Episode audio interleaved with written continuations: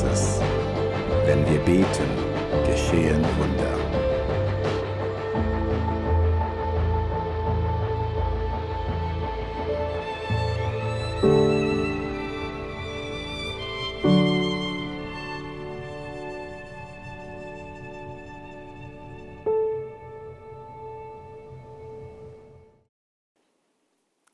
Ich liebe es zu träumen. Also manchmal kann man schon träumen. Sich ausmalen, was kommt, was wird. Aber nur nicht extrem. Der Schweif am Horizont zeigt Hoffnung. Der Schweif am Horizont zeigt, dass es vorbei ist. Ich habe schon mal geträumt. Ich habe ein bisschen angefangen. Lebendig müssen Träume sein. Erst so fängt das Leben an. Ich habe geträumt von einem freien Parkplatz in der City. Träum weiter. Du lebst in Zürich. Der Traum von eigenen Firma. So fangen Träume an. Alles nur heiße Luft. Also mein Traum ist wahr geworden. Im Parkhaus. Wer viel erwartet, wird nur enttäuscht. Okay, für 25 Franken. Das war ein bisschen teurer Traum. Wer träumt, kann nur verlieren. Geld, Vertrauen. Ohne Hoffnung und Träume stirbt doch der Mensch. Zumindest innerlich. Wer nichts erwartet, kann sich wenigstens über das Wenige freuen, was kommt. Vielleicht sollte ja mal wagen, grösseres Angriff zu nehmen. Es gibt kein zu gross, kein zu gewagt, kein unmöglicher Traum. Ein bisschen mehr auf Glauben und auf Hoffnung setzen. Den Traum zum Gebet werden lassen. Ich träume von Eigenheim. Die Nacht in der Karibik. Vom neuen Sofa. Vom Anruf von meinem Bruder. Vom kalten Tinnitus. Ich träume davon, Gottes Größe zu erleben. Und endlich eines Tages gegen meiner kleinen Lisa in Memory zu gewinnen. Ich habe geträumt, ich habe gehofft und ich bin enttäuscht worden. Glauben, das braucht Mut. Ich glaube an Gott, den Vater. Ihm gehört alle Macht im Himmel und auf der Erde. Und wer Großes erwartet, der braucht Vertrauen. Ich vertraue wenig. Viel! Was wünsche ich mir wirklich? Was wünsche ich mir von Gott? Er, Das gibt mir Sicherheit. Nicht zu viel. Zu vertrauen. Traue ich ihm das wirklich zu? Er ist für mich. Er liebt mich. Er beschenkt mich auf seine Art. Streng dich an. Dann erreichst du vielleicht auch mal etwas. Also, ich, ich träume von. Ich träume von so viel. Ich träume nicht mehr.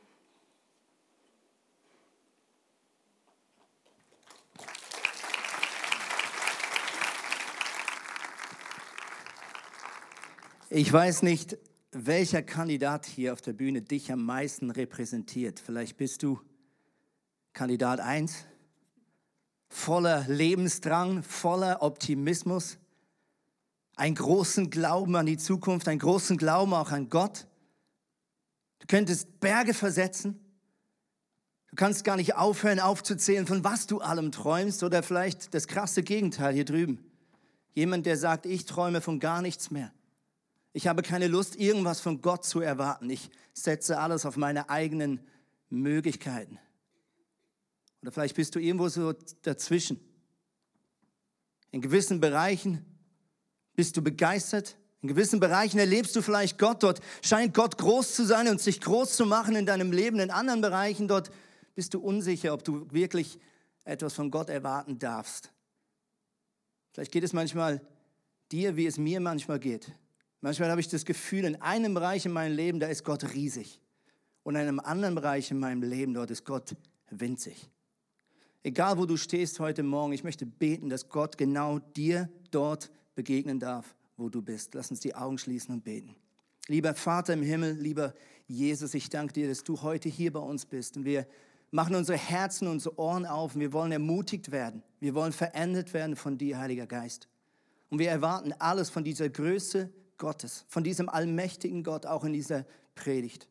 Verändere unser Leben. Amen. Amen. Wir sind äh, letzte Woche in eine neue Serie gestartet, Pray and Wonder, Gebet und Wunder. Leo hat wunderbar gestartet ähm, und wir haben schon letzte Woche diese große Mauer auf der Bühne gehabt. Ich muss noch ein bisschen rüberrutschen hier mit allem, damit ich mich wohlfühle. Alles muss stimmen, alles muss am richtigen Ort sein. So, jetzt stimmt's. Obwohl. Jetzt ist. Nein, ist ein Witz. Also, genau, wir haben letzte Woche gestartet, Pray and Wonder. Wir haben eine große Mauer und diese Mauer erinnert uns an die Geschichte Israels vor der Stadt Jericho. Lass uns doch mal kurz zurückschauen. Israel war 40 Jahre in der Wüste unterwegs. 40 Jahre lang hatten sie einen Traum, eine Vision, ein Versprechen von Gott, dass Gott sie in das Land zurückführen wird, wo sie ursprünglich mal hergekommen sind. Dieses wunderschöne Land, wo Milch und Honig fließen soll, namens Kanaan. Und sie sind 40 Jahre unterwegs. Das ist ziemlich lange. Sie müssen einige Umwege nehmen. Und 40 Jahre leben sie mit diesem Traum. Und die einen haben geglaubt und die anderen haben mit jedem Schritt durch diese Wüste angefangen, diesen Traum ein bisschen mehr irgendwo in der Garderobe hängen zu lassen. Und nach 40 Jahren hoffen und jammern und glauben und vielleicht wieder enttäuscht sein, stehen sie endlich an diesem Jordan, an diesem Fluss, wo gleichzeitig die Grenze war in dieses verheißene Land Kanaan. Aber sie wissen etwas jetzt an dem Tag, wo sie über diesen Fluss gehen werden, über diesen Jordan gehen werden als Volk nach 40 Jahren, das ist nicht einfach der Tag, wo alles gut sein wird. Sie wussten, da sind Städte wie Jericho und Gilgal und Ai, wo mächtige Völker herrschen, mit großen Mauern. Die Israeliten, sie wussten, wenn wir jetzt über diese, über diese Grenze gehen, dann ist nicht einfach alles gut.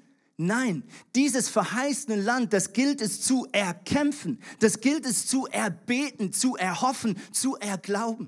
Sie wussten, die große Arbeit, die großen Wunder, die braucht es jetzt erst. Und ich glaube, für uns gilt genau das Gleiche. Wenn wir unser Leben Gott anvertrauen, dann ist es genau gleich. An dem Tag überschreiten wir eine Grenze, wie damals den Jordan. Gott macht ein Himmelskonto auf und sagt, dort steht und wartet für dich ein neues Leben. In jeder Dimension möchte Gott mit dir alles auf den Kopf stellen und dir das geben, was er schon immer jedem Menschen geben wollte, bevor er diese Erde geschaffen hat. Aber es ist genau wie damals.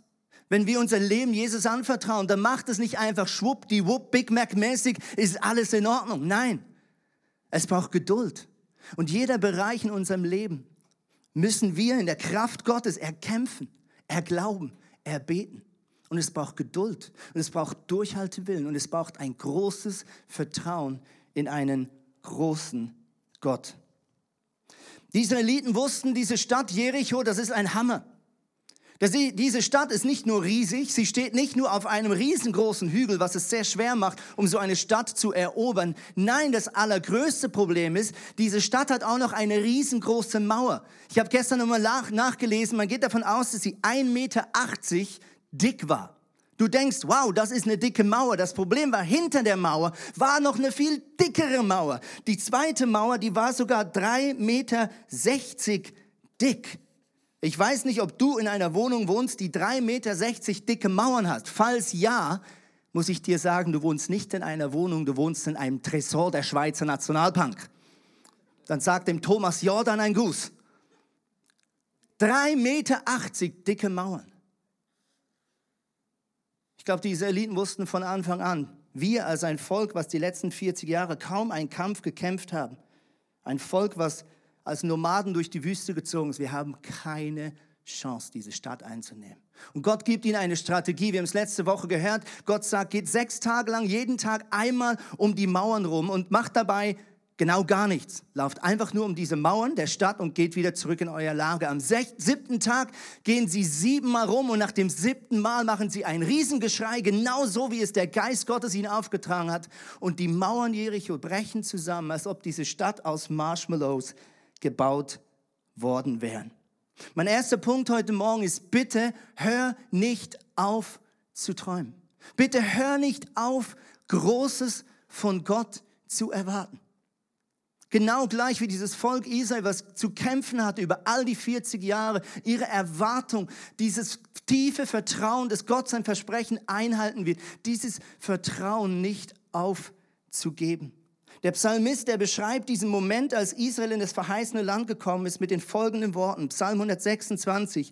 Als der Herr uns aus der Gefangenschaft nach Zion zurückkehren ließ, da war es, als träumten wir. Wir lachten und jubelten vor Freude.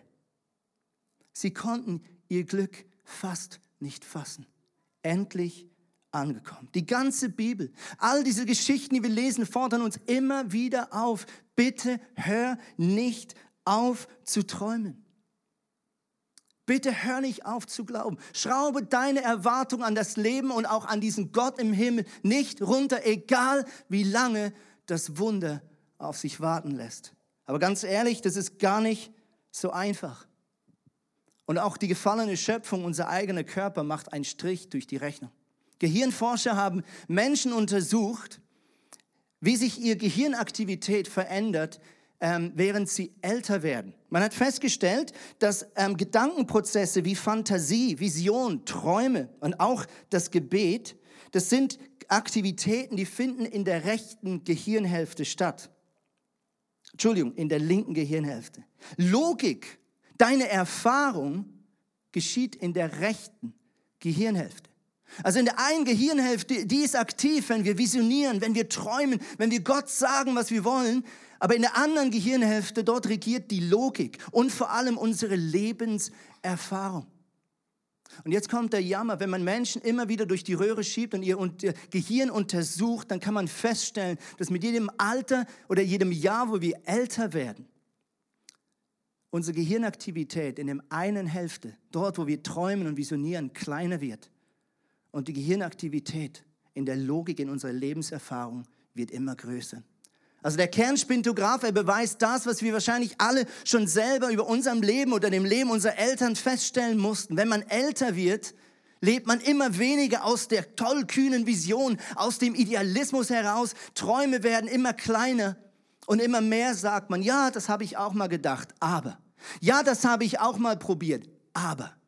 Dann habe ich das und das gelernt und ich bin enttäuscht worden und deswegen mache ich das nicht mehr so. Die Frage ist, können wir etwas dagegen tun? Es gibt eine Frau, die heißt Harriet Durr.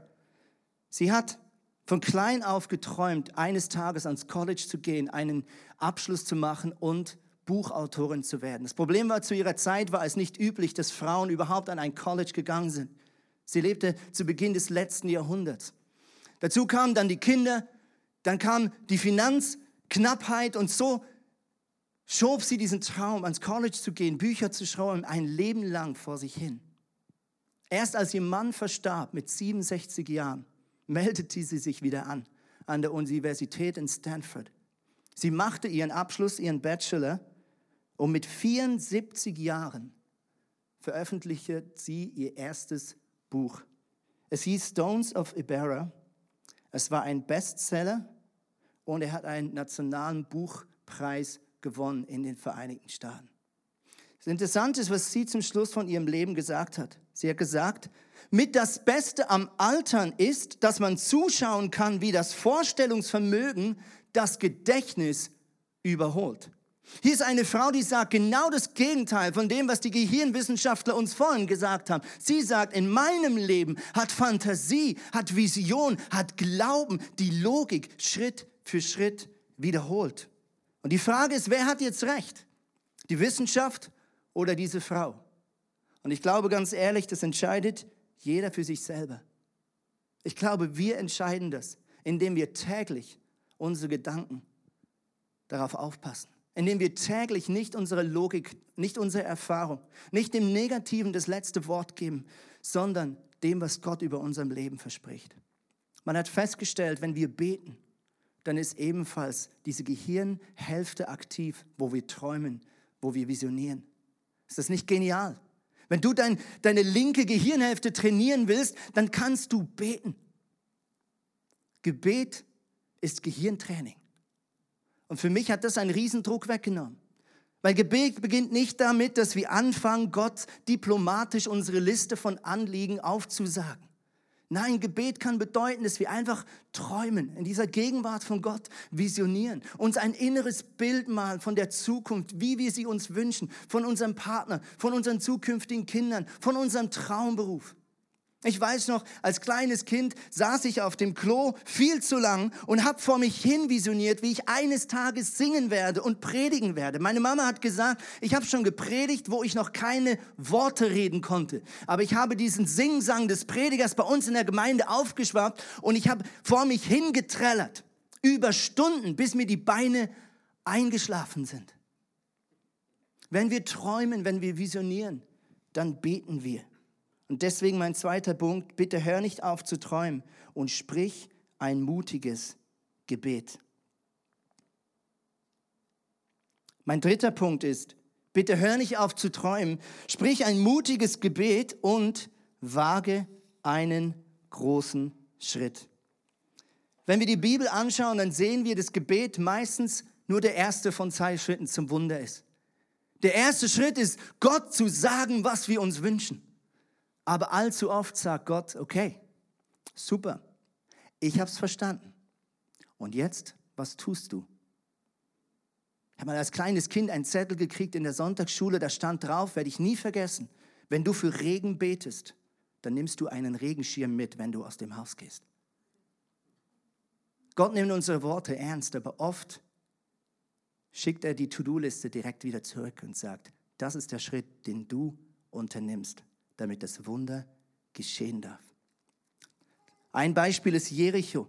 Was wäre passiert, wenn die Israeliten sich nicht zum Affen gemacht hätten und sieben Tage lang um diese Mauer rumgelaufen sind? Stell dich das Gefühl vor, da oben sind die Soldaten von Jericho, sie verspotten diese Israeliten, sagen, was macht ihr denn da? Das ist lächerlich. Stell dir mal vor, Gott hätte das Wunder nicht getan.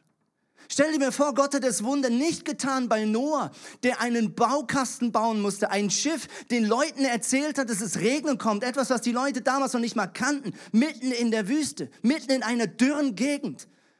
Muss Noah Menschen versprechen, dass bald eine Flut kommen wird und dass sie in diesen Kasten reingehen sollen. Stell dir mal vor, Gott hätte das Wunder nicht getan. Bei David. Dieser kleine Junge, nicht mal gut geeignet, um einen Krieg zu führen, er war ausgemustert, er wurde nicht berücksichtigt. Und er kommt mit der Steinschleuder. Ich glaube, David wäre nicht als Mann nach dem Herzen Gottes in die Geschichtsbücher eingegangen, sondern als Mann, der einfach nur doof ist, wenn er nicht getroffen hätte. Oder wenn der Stein nicht die Wucht gehabt hätte, um Goliath bewusstlos zu schlagen. Peter, inmitten eines Sturms ohne Schwimmflügel steigt er über diese Kante des Bootes und wagt einen ersten Schritt auf dem Wasser. Was wäre passiert, wenn das Wunder nicht geschehen wäre? Das wäre die peinlichste Geschichte, die in der Bibel zu lesen wäre. Ein kleiner Junge in Gegenwart von 5000 hungrigen Bäuchen, der sagt, ich habe zu essen dabei. Was wäre, wenn Gott das Wunder nicht getan hätte? Wir haben das erlebt ähm, in den letzten Monaten, wir haben letzten Dienstag unsere Büroräume eingeweiht als ICF in Stettbach, direkt neben der Baustelle des Eventparks, wo wir ein bisschen mehr als einem Jahr als ein Sockelmieter mit einziehen werden. Und die Bilder hier hinten, die sieht man, das sieht doch super aus, schön designt, alles super, alles gelingt. Aber wenn man die Geschichte miterlebt hat, dann weiß man, das war eine Achterbahn der Gefühle und der Verzweiflung. Ich weiß, wie Leo mich angerufen hat und gefragt hat, Andi, wärst du bereit, dieses Projekt zu leiten? Und so naiv wie ich halt bin, habe ich gesagt, klar, Leo, kein Problem. Und ich Dummkopf habe nicht gefragt, was das eigentlich genau bedeutet. Und als ich dann Ja gesagt habe, hat er gesagt, ach Andi, was ich noch sagen wollte, wir müssen spätestens Mitte August umziehen. Du, dann fing mein Herz ein bisschen mehr an zu schlagen. Dann hat er gesagt, ach noch was, bevor ich auflege. Andi, das müssen die geilsten Büros werden, die wir je hatten. Logisch, Leo. Und dann dachte ich, er legt endlich auf. Dann hat er gesagt, ach, vergiss es wieder. Das müssen die geilsten Büros werden, die, die alle anderen ICFs je hatten. Dann fiel mir ein, wie München das Büro aussieht, wie Karlsruhe das Büro aussieht. Dann wurde mir gar nicht mehr richtig wohl. Aber ich habe aufgelegt und wir haben äh, Schritte unternommen, wir haben ein Team zusammengestellt, es kam Fahrt in das Projekt und es schien alles irgendwie aufzugehen, trotz des knappen Budgets, trotz des knappen Zeitplans. Aber umso näher der Sommer kam und der Zeitpunkt, wo wir wussten, dann müssen wir anfangen umzubauen, umso schwieriger wurden die Probleme. Wir haben den Mietvertrag zwar schnell unterschrieben und zurückgeschickt, aber der Vermieter hat den Mietvertrag nicht mit seiner Unterschrift zurückgeschickt. Nicht nur das, er hat die Baueingabe nicht weitergeleitet, die er ja als Vermieter einreichen muss. Und es wurde immer näher und näher. Und ich wusste, in wenigen Wochen müssen wir umbauen, sonst können wir nicht im August einziehen. Und dann kam der schlimmste Moment. Leo steht vor den Angestellten und sagt, in zwei Wochen am 16. Juni werde ich euch eine Präsentation, Entschuldigung, Präsentation zeigen von den neuen Büros. Und ich sitze da und denke, Leo, wir haben noch nicht mal eine Baubewilligung. Wir haben noch nicht mal einen Mietvertrag. Du machst dich lächerlich. Das wird peinlich. Und ich hatte noch mal zwei Wochen. Wir haben gebetet, wir haben gekämpft, wir haben Druck gemacht, wir haben telefoniert, wir haben geemailt, aber nichts ging. Am 16. Juni um 10 Uhr steht Leo vor die Angestellten und macht eine wunderschöne PowerPoint-Präsentation mit Bildern vom neuen Büro, mit Bildern von der neuen Lounge, mit Bildern von den neuen Arbeitsplätzen. Und ich sitze da und ich sterbe innerlich. Und die letzte Folie sagt Leo, hey, es gibt noch ein kleines Problem.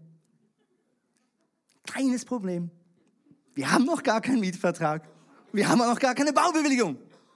Und in manchen Angestellten, die haben gelacht, andere, die haben nicht mehr so glücklich reingeschaut. Aber was wir alle nicht wussten, zehn Minuten nachdem Leo die Präsentation angefangen hat, zehn Minuten danach schrieb der Vermieter ein E-Mail an den Architekten mit der Info, wir haben den Mietvertrag unterzeichnet und wir haben die Baubewilligungsgesuch eingereicht. Während wir am Beten waren als Angestellte, rief mich der Architekt an und sagte, Andi, ihr könnt aufhören zu beten. Es ist alles wieder gut.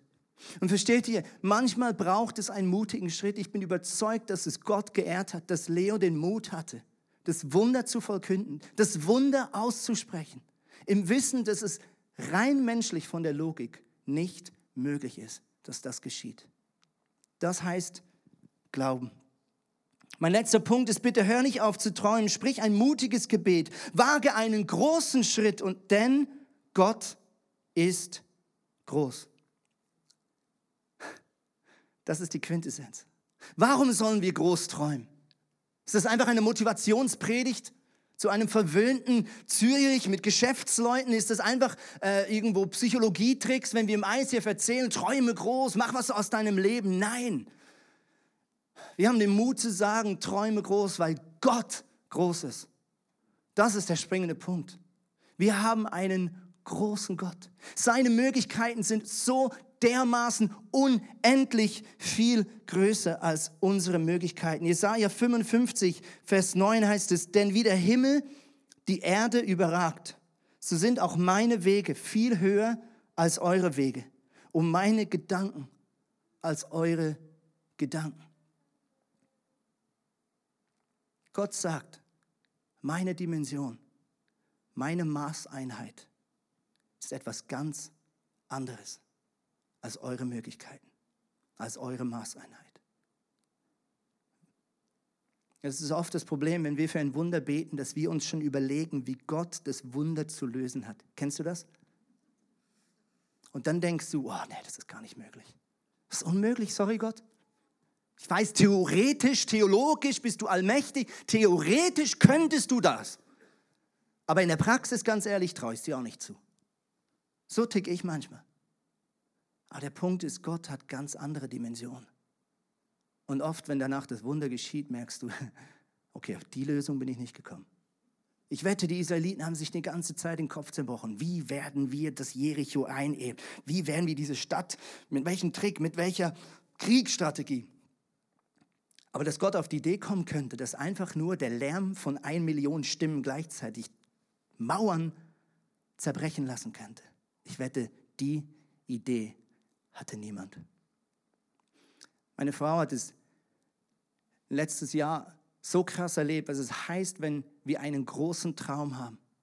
Meine Frau hatte seit vielen Jahren den Wunsch, selber eine CD machen zu können. Sie ist in einer Musikerfamilie aufgewachsen. Sie hat viele CDs gemacht, mit Freunden zusammen, war erfolgreich damit in Deutschland. Aber seitdem wir hier in der Schweiz wohnen, war immer dieses tiefe Verlangen, nochmal eine CD zu machen. Und am Anfang war das einfach wie so ein Traum, so eine coole Idee. Und irgendwann wurde das mehr zum Schmerz, zu Last. Es gab Momente, wo wir als Ehepaar gesagt, komm, wir vergessen das. Das soll anscheinend nicht sein. Und Gott hat jede Tür, die wir versucht haben aufzutun, hier in der Schweiz, jede Tür ging zu. Über Jahre. Und jemand haben wir aufgegeben, hat sie aufgegeben. Wir haben gesagt, komm, vergiss es. Wir haben jetzt Kinder, es gibt andere Möglichkeiten. Lass uns nicht immer an dem festhalten. Aber weißt du, was das Problem ist? Wenn Gott einen Traum hat über deinem Leben, dann kriegst du den nicht weg. Du kannst ihn nur ignorieren, aber das heißt nicht, dass er weggeht. Der bleibt geduldig da. Und er blieb klebrig in unserem Leben kleben. Und irgendwann hat meine Frau es wieder immer ernster genommen, hat den Traum wieder angefangen zu träumen. Und sie hat eines Tages gesagt, weißt du, Andi, eigentlich wäre mein Traumproduzent der Mark. Das Problem ist, dieser Mark wohnt irgendwo zwischen Hannover und Hamburg.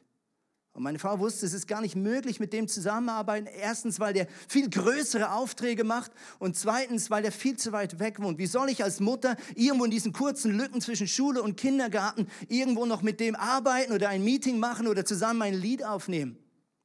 Aber irgendwann hatte sie so die Nase voll, dass sie aufs Ganze gegangen ist und sie hat diesem Mark ein Mail gemacht und gesagt, ich weiß, du hast viel größere Aufträge, ich weiß, es macht keinen Sinn, dass ich dir das schreibe aber ich schreibe es dir trotzdem. Würdest du mit mir zusammen eine CD machen? Am gleichen Tag schrieb dieser Mark aus Hamburg zurück. Liebe Tina, kann ich heute Abend noch vorbeikommen? Ich bin gerade in der Schweiz.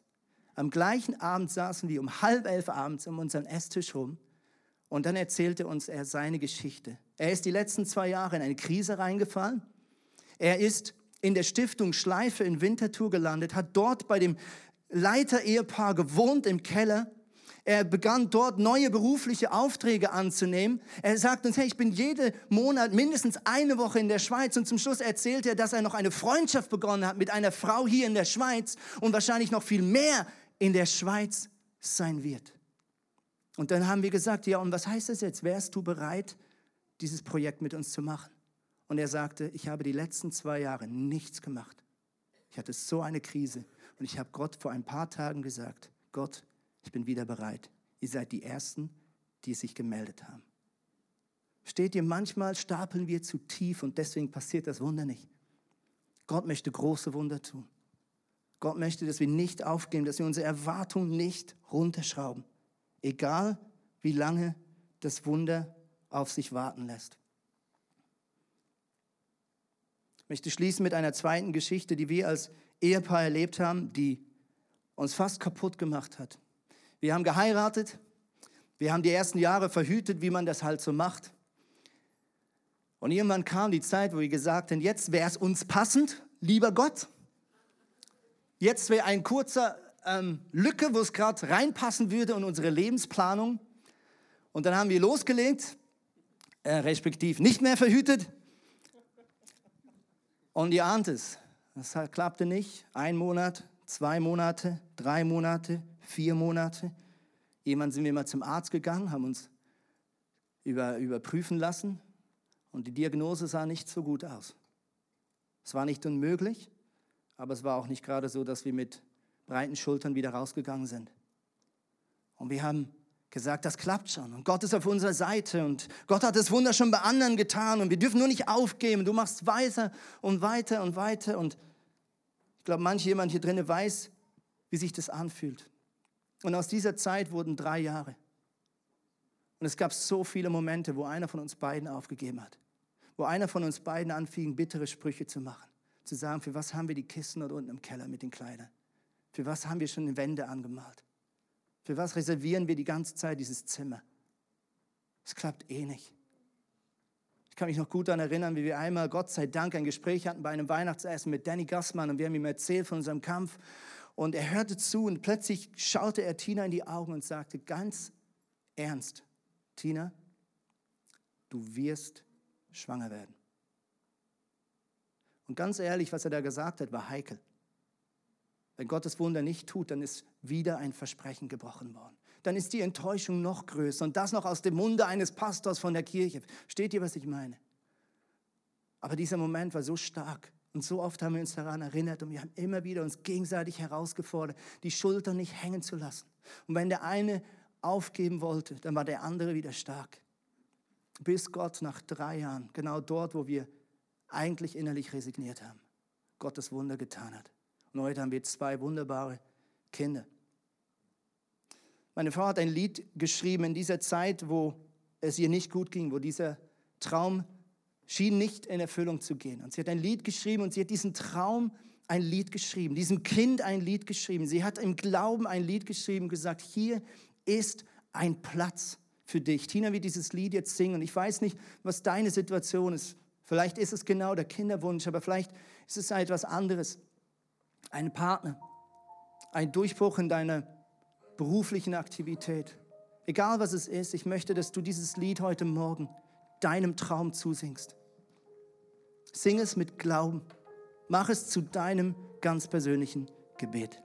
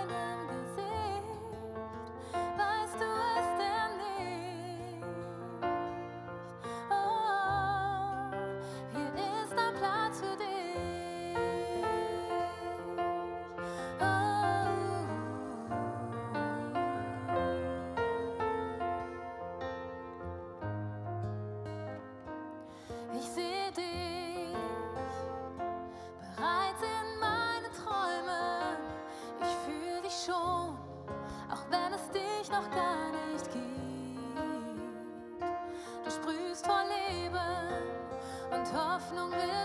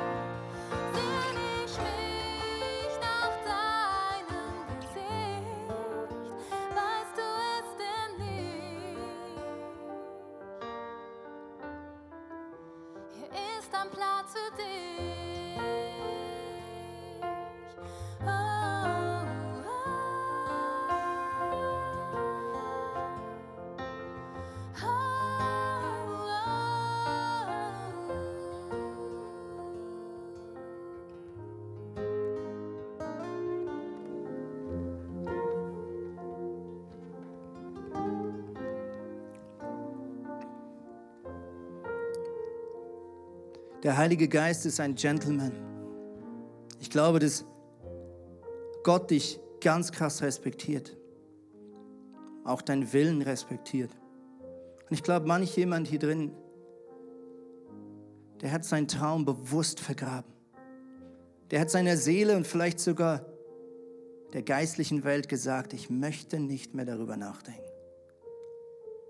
Vielleicht ist dieser Traum auch eine Enttäuschung, ein Schmerz.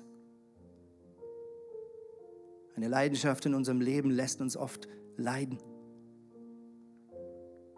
Und ich glaube, heute Morgen sagt Gott zu dir, darf ich, darf ich diese Tür nochmal aufmachen? Darf ich diese Tür nochmal aufmachen? Mit dir zusammen. Darf ich diesen Traum, diesen tiefen Wunsch nach einem Wunder, darf ich es nochmal vor deine Füße legen? Vertraust du mir deinen größten Schmerz nochmal an? Traust du mir noch einmal zu, ein Wunder zu tun? Und ich glaube, Gott respektiert deine Entscheidung. Er ist ein geduldiger, ein gnädiger, ein barmherziger, ein sanftmütiger Gott. So beschreibt er sich selber in der Bibel. Er zwingt dich nicht. Er schaut nicht auf dich herab. Er verurteilt dich nicht. Er ist dein Freund. Und Jesus, heute Morgen kommen wir in deine Gegenwart. Und Jesus, ich bitte dich um die Wunder, die ich mir schon so lange wünsche. Ich halte dir jeden einzelnen Wunsch noch mal hin. Ich halte dir jeden einzelnen Traum noch einmal hin. Im vollen Wissen, dass es Risiko bedeutet, im vollen Wissen, dass es manchmal weh tut.